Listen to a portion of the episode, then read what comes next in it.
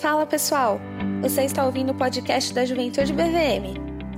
Vamos começar aqui uma nova série de estudos, para você ouvir quando e onde quiser.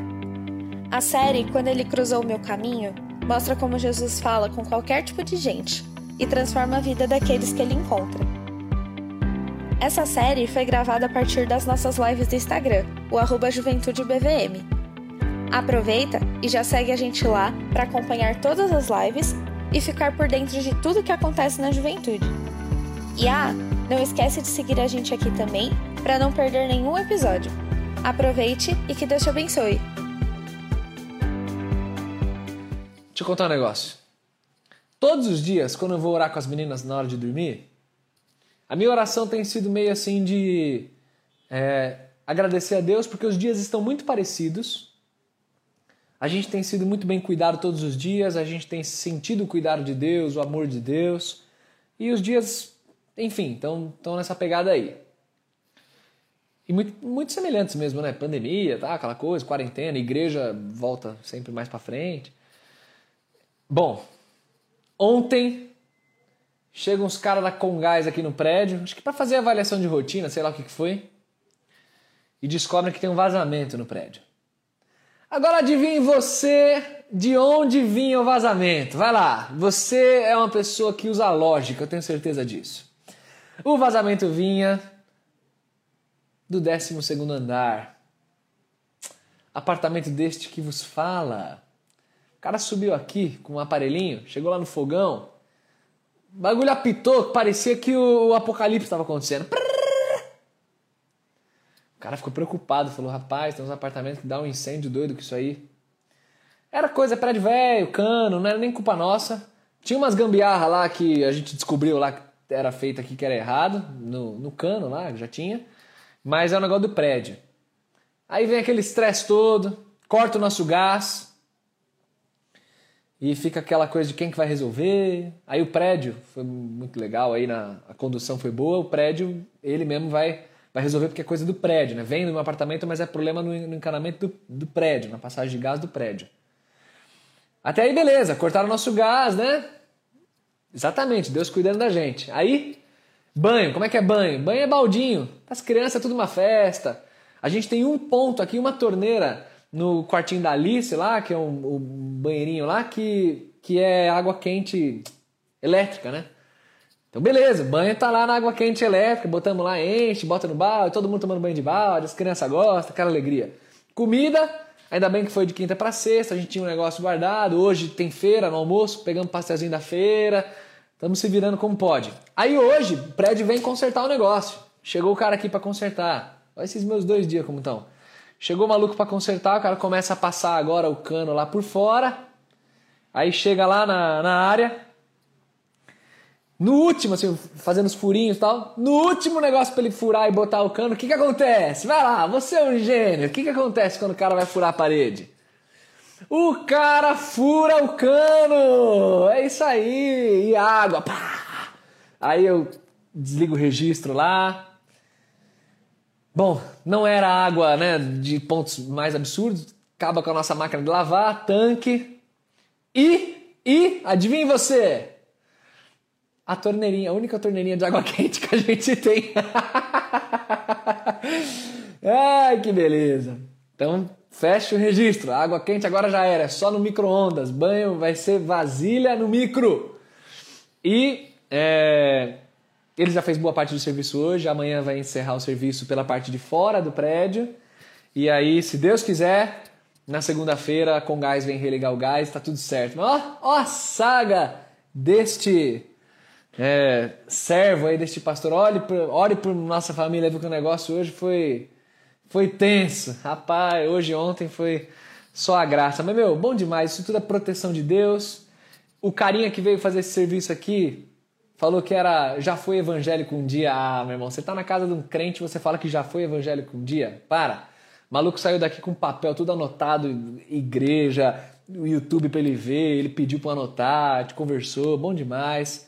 Estou orando pela vida dele, da família dele e. E é isso aí. Tamo aí, tamo aí. Vamos então começar agora com o texto de Marcos capítulo 9. Abre aí, hein? Dito esse, contando, compartilhando com vocês essa história maravilhosa, vamos abrir aí em Marcos capítulo 9. Que texto de hoje é, é um texto já um pouco menos conhecido de muita gente aí, viu? Mas, mas é um texto bem legal. Abre aí. Marcos 9. Não, tem um novo tema não, Marcelo. Vamos manter o mesmo tema que ver os encontros de Jesus com as pessoas é o que dá paz pro coração. Marcos 9. Todo mundo aí? Coração aberto, Bíblia aberta em Marcos capítulo 9. Vamos estudar essa história então, que é muito legal? Você que não tem Bíblia, cara, abre o coração aí, meu. Abre os ouvidos, deixa Deus falar que você vai ver que Deus fala, o negócio é, é bênção demais. Vamos lá.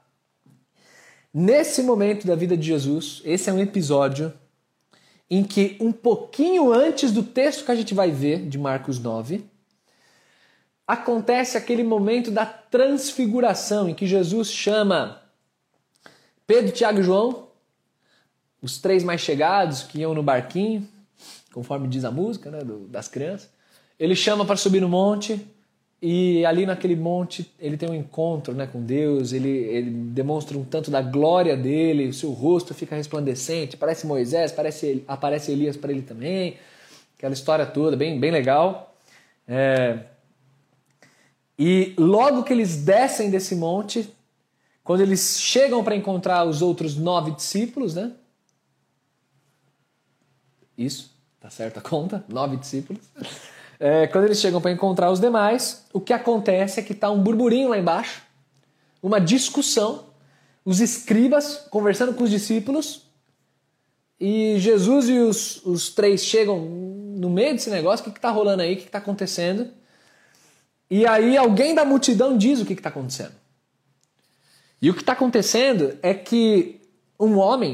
tinha um, um filho, um menino bem novo, endemoniado, menino é, já vinha numa situação muito trágica há um bom tempo. E as manifestações desse demônio eram, eram bem, bem violentas e bem fortes.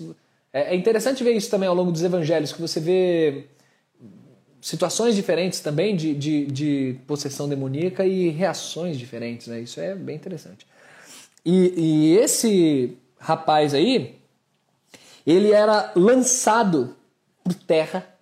O demônio é, é, deixava ele, inclusive, com, com mudez, com surdez, com ataques epiléticos. É, o demônio às vezes tentava matar esse menino, ele, do nada ele era jogado pro fogo, jogado para água, um negócio, uma história bem pesada.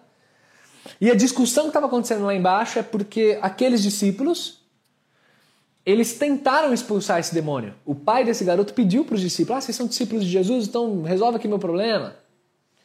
E aí, é, esse problema não é resolvido por aqueles discípulos e a confusão está armada. E agora o que a gente faz? O menino está tá assim. Quando Jesus toma conhecimento dessa, dessa história toda, ele fica muito indignado por ver é, a incredulidade das pessoas. E aí o próprio Jesus vai e resolve a situação. Ele chama o menino, ele pede para o pai trazer o menino, e ele expulsa aquele demônio, e ele deixa com isso um ensino também para todos nós. Então a história é basicamente essa. A partir desse relato panorâmico, você pode ler os detalhes aí em Marcos 9, essa história está registrada do verso 14 até o verso 29. O que eu quero ver com vocês é um contraste. Eu gosto muito, gente, eu gosto muito desses contrastes que a Bíblia traz entre Deus e os homens, entre o céu e a terra. Como, como o poder de Deus é incomparável. Então, o que eu quero ver com vocês é como se fossem duas colunas aqui. A gente vai ver características dos homens e características de Cristo. Eu diria que a gente vai perceber no texto o que falta aos homens e, em contrapartida, o que sobra em Jesus. Então, é, é a gente vai gastar mais tempo falando mal da gente mesmo. Né? Mal do, dos homens. Mal do que tem nesse coração mal que a gente tem e, e que a gente não consegue lidar com as coisas. Então vamos lá. É como se a gente estivesse lendo o texto aqui e eu vou fazendo uns, uns highlights aqui, uns, sublinhando aqui uns negócios e, e destacando algumas, alguns pontos do texto, tá bom? Então nisso que é, você aproveita mais está com a Bíblia aberta, mas se não tiver, tranquilo que você vai aproveitar do mesmo jeito também. O que a gente vê, então, o que, que falta no homem? Eu separei algumas características e a primeira delas eu vejo já no verso 18, quando o texto fala que eu roguei, o pai do menino falando, eu roguei aos teus discípulos que expelissem esse demônio e eles não conseguiram.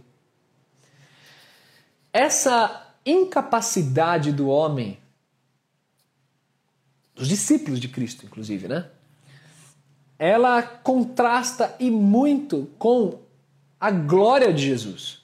O que eu quero dizer é o seguinte: um pouquinho antes desse trecho no texto, você tem a glória de Jesus sendo manifestada aos discípulos, lá no Monte da Transfiguração.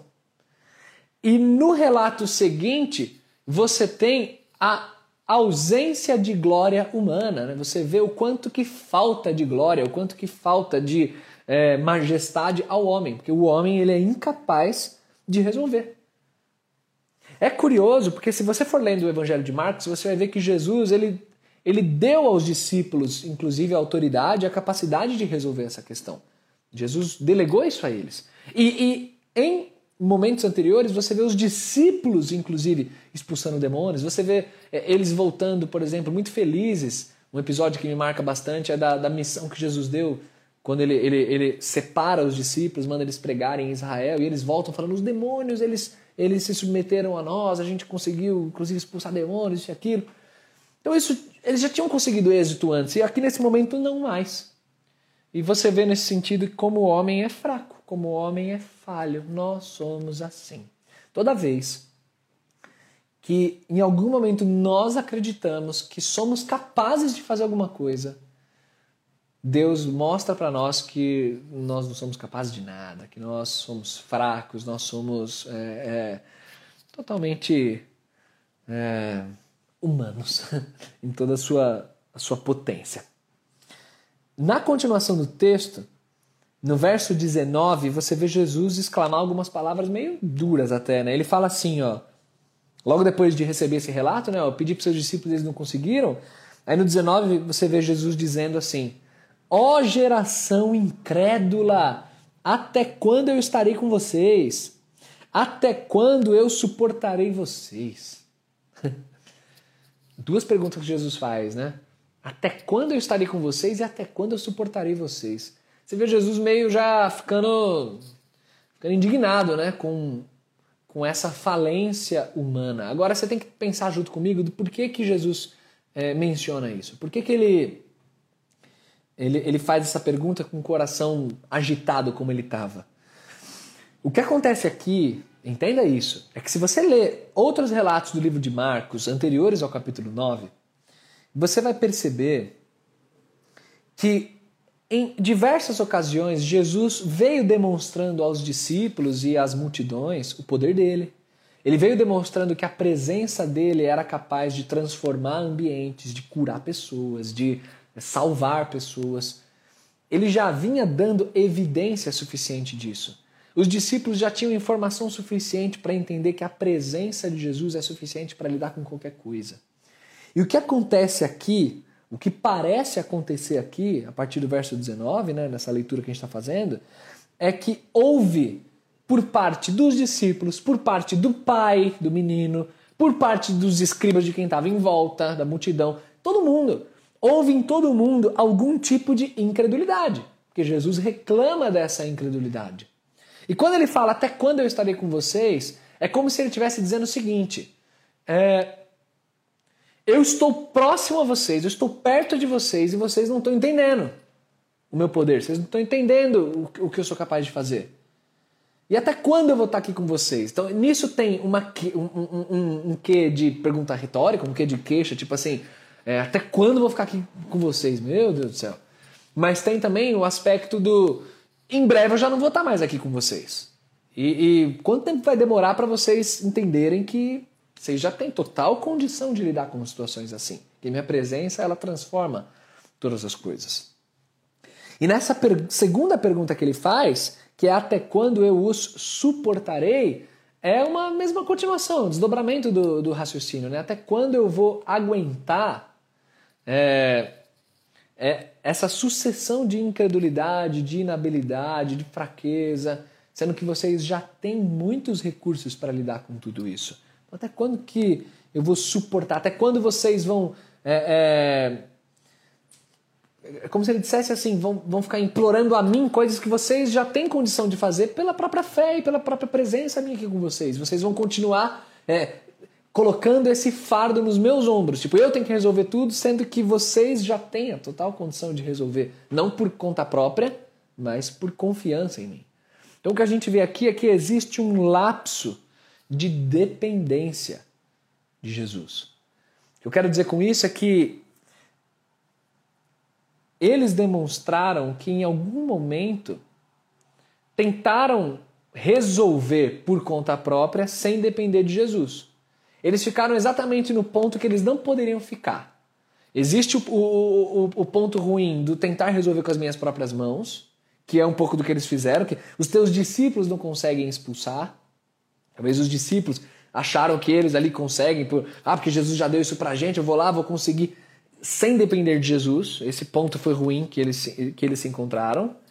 E um outro ponto ruim é o ponto de não crer que Jesus já deu total condições de eles resolverem, mas não por conta própria.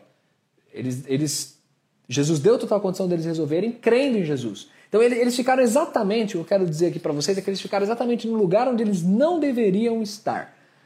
Não deveriam confiar exageradamente em si mesmos e não deveriam também é, descrer de que Jesus já otorgou a eles autoridades e ficar só, ah, Jesus resolve você, Jesus resolve você. O que eles tinham que fazer é ter um equilíbrio entre depender de Jesus, então a dependência total só em Cristo, eu dependo dele, mas ao mesmo tempo ter total condição de resolverem aquilo sem ficar colocando fardos nos ombros de Cristo, porque Cristo já otorgou a eles essa autoridade. Então eles estavam, que eu estou argumentando com vocês, em, em completo desequilíbrio. Eles não estavam no lugar onde eles deveriam estar. E isso gera em Jesus essa indignação, esse peso nos ombros dele. A ideia é essa: até quando que eu vou ficar sofrendo vocês? Até quando que eu vou ter que aguentar em pé? A, palavra tem essa, essa conotação, ficar ereto aqui, segurando tudo em, em meus ombros. Quanto tempo vai demorar para vocês perceberem que pela fé e que pela dependência em mim vocês são capazes de resolver? Então a gente vê que os discípulos tiveram um problema de fé, né? um problema de dependência em Cristo. Aí Jesus resolve tomar as rédeas. Então vai lá, me tragam o menino. Ele pede, traz o menino para mim. E eles trazem o menino. Quando o espírito imundo ali, quando o demônio vê Jesus, imediatamente agita o menino com violência, o menino cai por terra, começa a espumar. Eu quero que você imagine a cena, tá? Imagina um negócio acontecendo lá. E aí Jesus começa um diálogo com o pai. E agora a gente vai ver, através do pai, fraquezas humanas também. Até aqui a gente viu nos discípulos fraquezas, né? A falta de glória, que eles não conseguem fazer, e a falta de dependência que Jesus reclama aqui no verso 19. Agora a gente vai ver no Pai. O que o Pai demonstra da fraqueza humana. E o que o Pai demonstra aqui é que ele não tem uma fé suficiente. É isso que esse Pai vai demonstrar. Ele fala assim: é, se tu podes alguma coisa, tem compaixão de nós e ajuda-nos. Gente, esse pai está sofrendo um monte.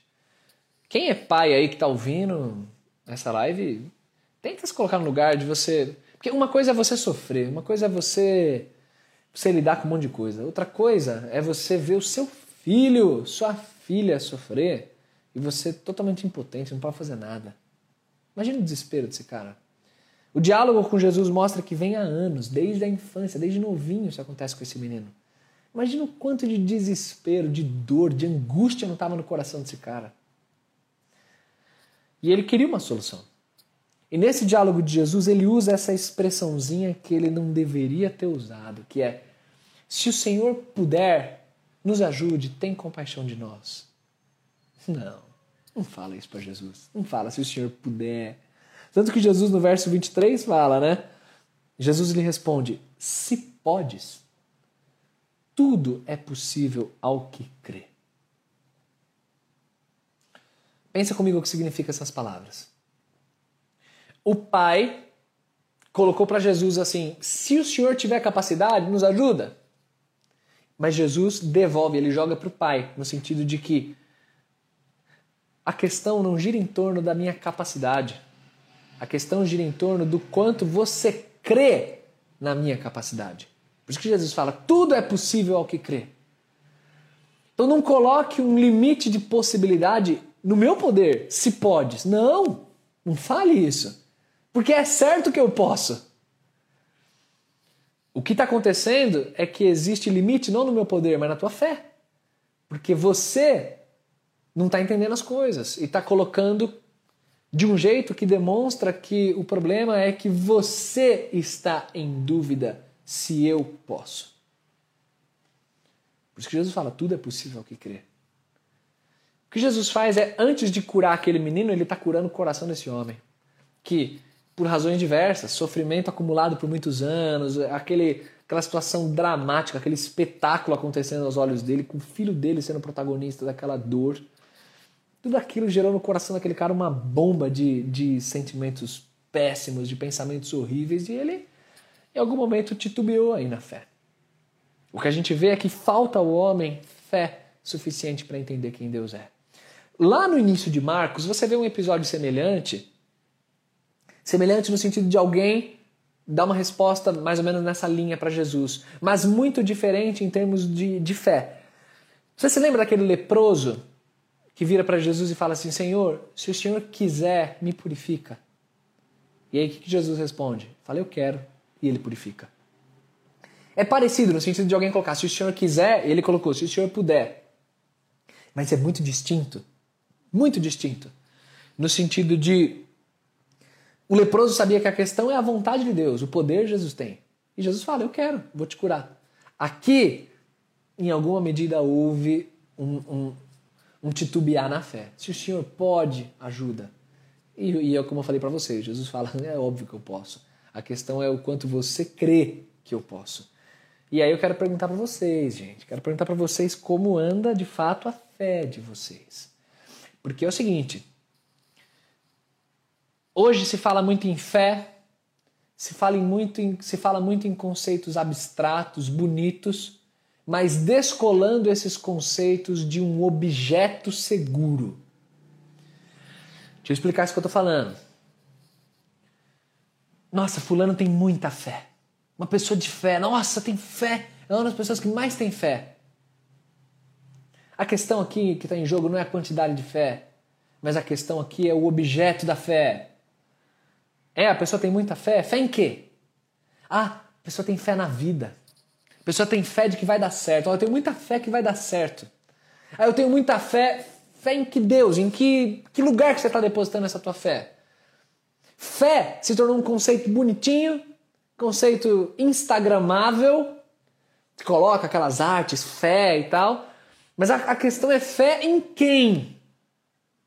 Não basta você ter uma fé sincera. Ah, eu acredito que eu sou tão sincero na minha fé que Deus vai me aceitar. Gente, você é muito sincero na sua fé. Mas você pode ser muito sincero e muito errado ao mesmo tempo. Olha, existe uma sinceridade enorme, mas um erro. Eu não tenho dúvida de que o carinha que estava trabalhando aqui em casa, ele tinha muita confiança no que ele estava fazendo certo, furando lá a parede. Tanto que era o último ponto, ele estava já querendo ir embora, ele seguiu as instruções que deram para ele, ele estava sinceramente dando o melhor dele. Só que dar o melhor dele não é suficiente para impedir que ele fure um cano e água vá para tudo quanto é lado. Sinceridade não resolve a questão. Quantidade de fé não resolve a questão. Não é quantidade de fé que a gente está falando. Mas a gente está falando sobre onde eu deposito, o objeto da fé. E esse camarada, em algum momento, talvez por ver os discípulos titubearem na tentativa de tirar aquele demônio, seja que razão for, mas em algum momento ele descolou a fé dele na pessoa de Cristo. E ele não entendeu que Cristo tem poder para tudo. E eu e você dizemos que Cristo tem poder para tudo. Mas a pergunta que eu faço é: você crê de fato que Cristo tem poder para tudo? Você crê de fato que Cristo sabe fazer o trabalho dele? Porque toda vez que você demonstra algum tipo de ansiedade, de preocupação a respeito de algo que está na mão de Deus, em outras palavras, o que você está dizendo para Deus é: Senhor, eu não sei se o Senhor sabe ou se o Senhor é capaz de fazer o seu trabalho com exatidão. Então eu queria aqui te lembrar que eu estou precisando disso aqui. Será que você pode olhar com mais atenção para essa situação? Eu estou dramatizando de uma maneira bem absurda, mas de fato é isso que acontece. Porque se você entrega para Cristo, se você crê em Cristo, se você confia na suficiência do poder dele, sua fé está nesse objeto, não tem como você titubear, não tem por que você ficar com esse excesso de preocupação e essa coisa de é, Deus, estou vindo passando aqui só para te lembrar de fazer seu trabalho, viu? Cuidado. Por isso que Jesus fala: tudo é possível ao que crê. A questão não é o meu poder, a questão é o quanto você crê no meu poder. Se você crê no meu poder, saiba que não, não existe impossibilidades para Deus. É isso que Jesus está dizendo. E aí vem o meu versículo predileto da passagem. Sem dúvida, o meu texto predileto é o verso 24. Porque mostra uma coisa que falta aos homens: falta constância. Nós somos ambíguos. Essa que é a verdade. Eu e você somos ambíguos. E o verso 24 fala assim: Imediatamente o pai do menino exclamou com lágrimas: Eu creio, ajuda-me na minha falta de fé. Vamos, vamos traduzir de um jeito diferente isso aqui? O que ele falou foi o seguinte: Senhor, eu creio, mas eu não creio. é isso que ele falou. Eu creio e não creio. Ambíguo. Falta constância em mim e em você. E naquele pai também faltava. Compreensível a situação daquele pai. Um homem totalmente machucado por ver seu filho sofrer daquele jeito. Mas errado. Errado nessa ambiguidade. Eu creio, mas não creio, Senhor. Eu creio, ajuda-me na minha falta de fé. Quantos de nós não somos assim, gente? Tenho certeza que você crê em Deus, você crê em Cristo, você crê no poder dele. Mas eu tenho certeza que os dias passam e essa constância é machucada e várias vezes você deixa de crer. Na prática acaba deixando de crer. Uma coisa é o intelectual, outra coisa é a prática. Eu vejo isso em diversas esferas e uma delas quer ver qual é, uma ilustração que eu vou dar para vocês, ensinando comandos para o meu cachorro. Uma coisa é o aprendizado. Vejo que o bicho já aprendeu aquele comando. Outra coisa é ele obedecer. É, é um abismo. Uma coisa é o aprendizado, ele aprendeu aquilo, absorveu. Outra coisa é ele obedecer nos momentos certos. E a gente é a mesma coisa, é igualzinho. Uma coisa é você aprender intelectualmente que Deus é, tem o poder acima de tudo. Outra coisa é você obedecer a Ele e descansar em.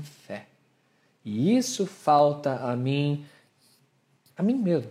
Falta você também. E a gente precisa depositar a nossa confiança totalmente no Senhor. Porque nós, homens, não temos fé suficiente, não temos constância suficiente. E aí, na parte final do texto que você vê, o que, que falta em nós? Falta força. Quer dizer, Jesus repreende aquele espírito, o menino. O, que cabe ao homem? Cabe ao homem aquele estado de morte, aquele estado de fraqueza. Todo mundo olha e fala: Morreu. O menino morreu. Está como se estivesse morto ali. Já era agora. Isso é humanidade. Morreu ali. Jesus disse que ia fazer alguma coisa, fez lá, mas o que aconteceu é que o moleque morreu. Olha a situação. Recapitulando aqui, o que, que falta em nós? Falta glória, né? poder, os discípulos não conseguiram.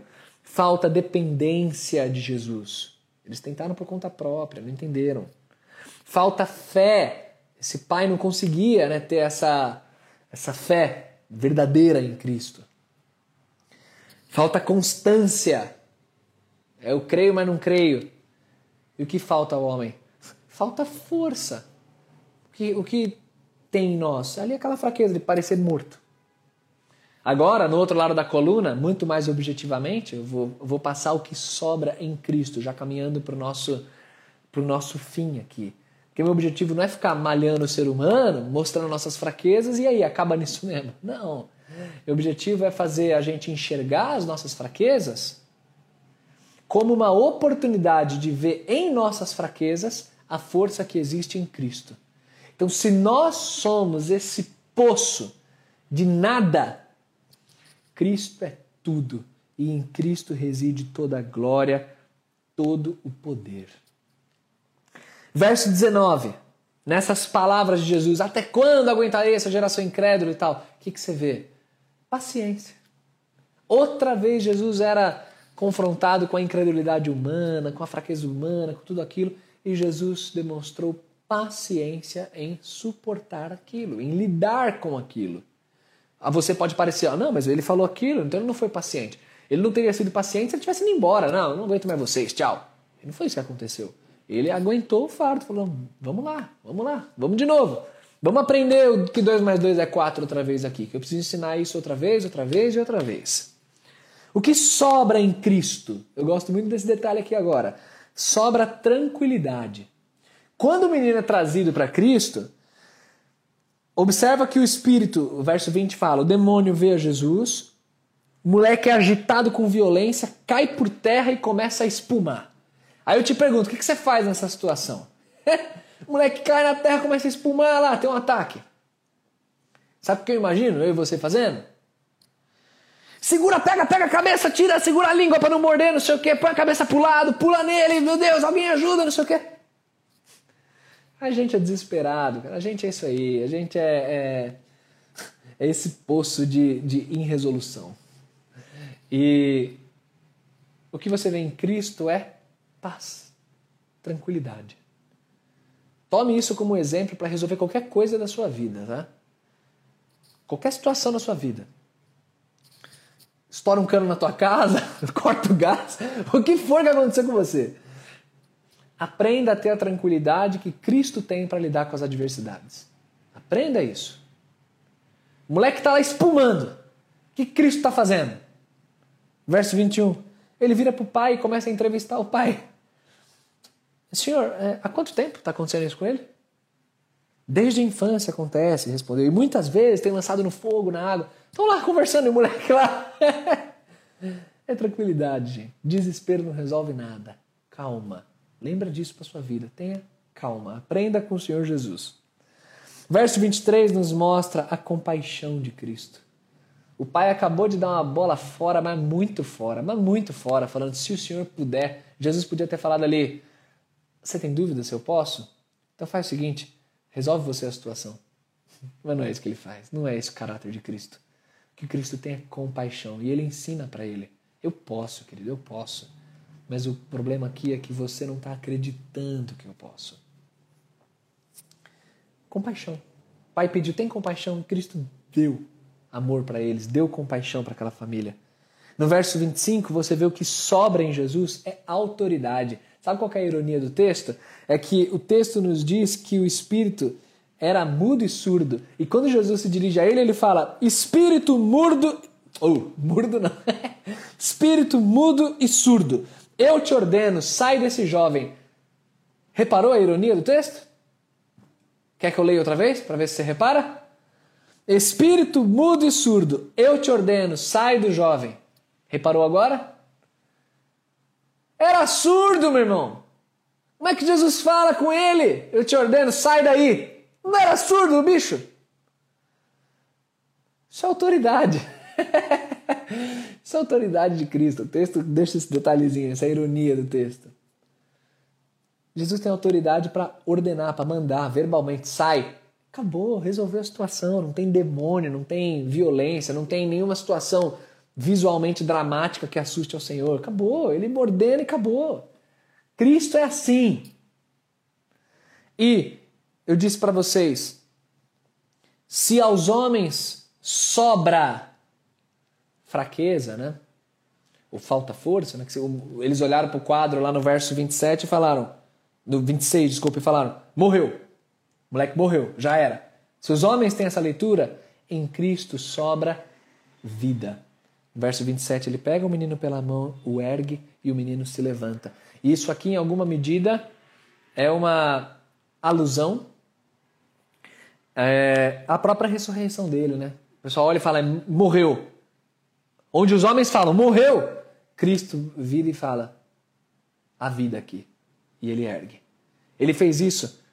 Lembra da live de Jairo, com a filha de Jairo? Todo mundo falou, a menina está morta. Ele fala, não, ela está dormindo. E ele dá vida. Com Lázaro, mesma coisa. E com ele no túmulo é a mesma coisa. onde os homens pensam que existe morte, existe fim, Cristo dá início e Cristo dá vida.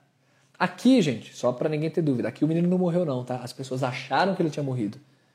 Mas Cristo ergue aquele menino. Percebe esse contraste?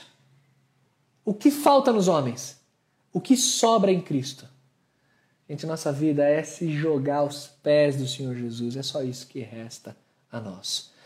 Para encerrar, para ninguém, ninguém falar que eu fugi do texto, porque quem expõe texto bíblico tem que ir até o final. Então, para a gente encerrar, que quem está com a Bíblia aberta deve estar tá se coçando pedindo para eu falar do verso 28 e 29, em que rola uma pergunta. Então, só para encerrar, vamos encerrar com isso. Os discípulos, depois, em particular, vêm para Jesus e falam assim: Por que, que a gente não conseguiu expulsar esse demônio?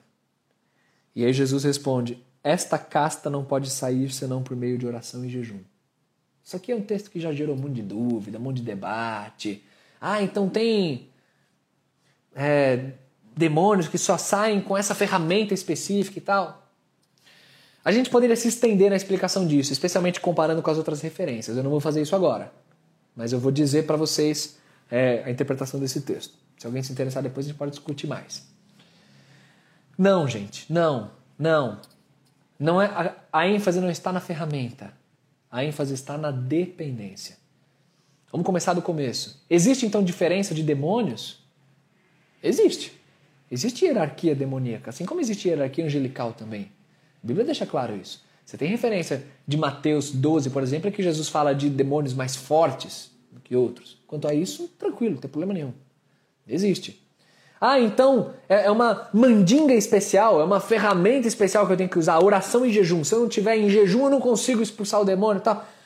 Não, a ênfase não é a ferramenta. A ênfase é o que a ferramenta representa. E o que a ferramenta representa é a completa dependência do Senhor. Oração e jejum são ferramentas que evidenciam um coração totalmente dependente do Senhor. E é a dependência do Senhor exatamente o que faltou aos discípulos por não conseguirem expulsar aquele demônio. Eles tentaram por conta, acharam que eles davam conta lá. E Cristo acabou de ensinar para eles que eles foram incrédulos e que eles tinham que depender dele. Então, a chave aqui é a dependência não é a ferramenta. Beleza? Entendido? Qualquer dúvida a gente pode ir falando em outro momento. Gente, para encerrar, que eu quero orar por vocês, usando essa mesma fórmula que eu, que eu expliquei para vocês aqui, o que você vê hoje que está faltando em seu coração? Que está faltando no seu caráter? Porque a nós, homens, faltam virtudes. Peça a ajuda de Cristo, do Espírito Santo, para te mostrar. E olhe para Cristo, para Deus, porque nele tudo sobra, tudo transborda, tudo sobeja. Peça para Ele, Senhor, me ajuda a depender totalmente do Senhor. Eu creio, mas tantas vezes eu não creio. Essa ambiguidade me ajuda, Senhor. Clame a Cristo e você vai ver como é bom depender dele e, e como ele transforma o seu interior. Amém? Posso orar por você? Fica na oração. E lembra que eu tenho dois avisos importantíssimos. Vamos orar. Pai, obrigado por esse texto, obrigado por esses ensinamentos. Obrigado porque quanto mais nós exploramos a natureza humana, mais nós vemos que somos faltos. É, que somos incapazes, somos fracos. Mais a gente vê, mais a gente descobre que a gente constrói coisas e confia em coisas que as nossas mãos constroem. A gente descobre cada vez mais que, que a gente insiste em confiar na carne. E eu quero pedir para o Senhor misericórdia, compaixão, para a gente parar de tentar descobrir no homem virtudes e olhar para o Senhor, para tudo aquilo que sobra no teu caráter, no teu poder, no teu amor, na tua presença o Senhor prometeu que estaria com a gente até o fim dos tempos. O Senhor nos disse que estaria conosco até a consumação dos séculos. E essa promessa ela é tão forte. E se o Senhor está com a gente, se a tua presença é constante ao nosso lado, por que, Senhor, que meu coração insiste em ser inconstante? Por que, que eu insisto em fraquejar, em falhar, em descrer? Que, que eu insisto em oscilar? Me ajuda, Senhor, a olhar para o meu coração e a perceber essas fraquezas e usar isso como uma oportunidade única de me jogar outra vez no teu colo e a confiar que sim, o Senhor pode. O Senhor sempre pode. Não existe impossível para o Senhor. E olhando para o meu coração, por favor, Pai, encontre aqui fé, convicção do teu poder. Então toca no coração de todo mundo que está assistindo aí, Senhor, por favor. Fala para cada um de um jeito. Individualiza essa mensagem. Cada um deles aí. E faz com que o teu Espírito Santo trabalhe, ensine e conduza em direção a mais perto do Senhor. Te louvo, Senhor, te agradeço, te amo. É um privilégio enorme abrir tua palavra e falar a respeito da tua palavra. Te amo muito, Senhor. Muito obrigado. Em nome de Jesus nós oramos. Amém. Amém. Aí. Pronto. Encerrados os nossos trabalhos. Amo vocês, saudades de vocês. Deus abençoe, sucesso. Orem uns pelos outros. Tamo junto na graça de Deus. Valeu, gente. Fui!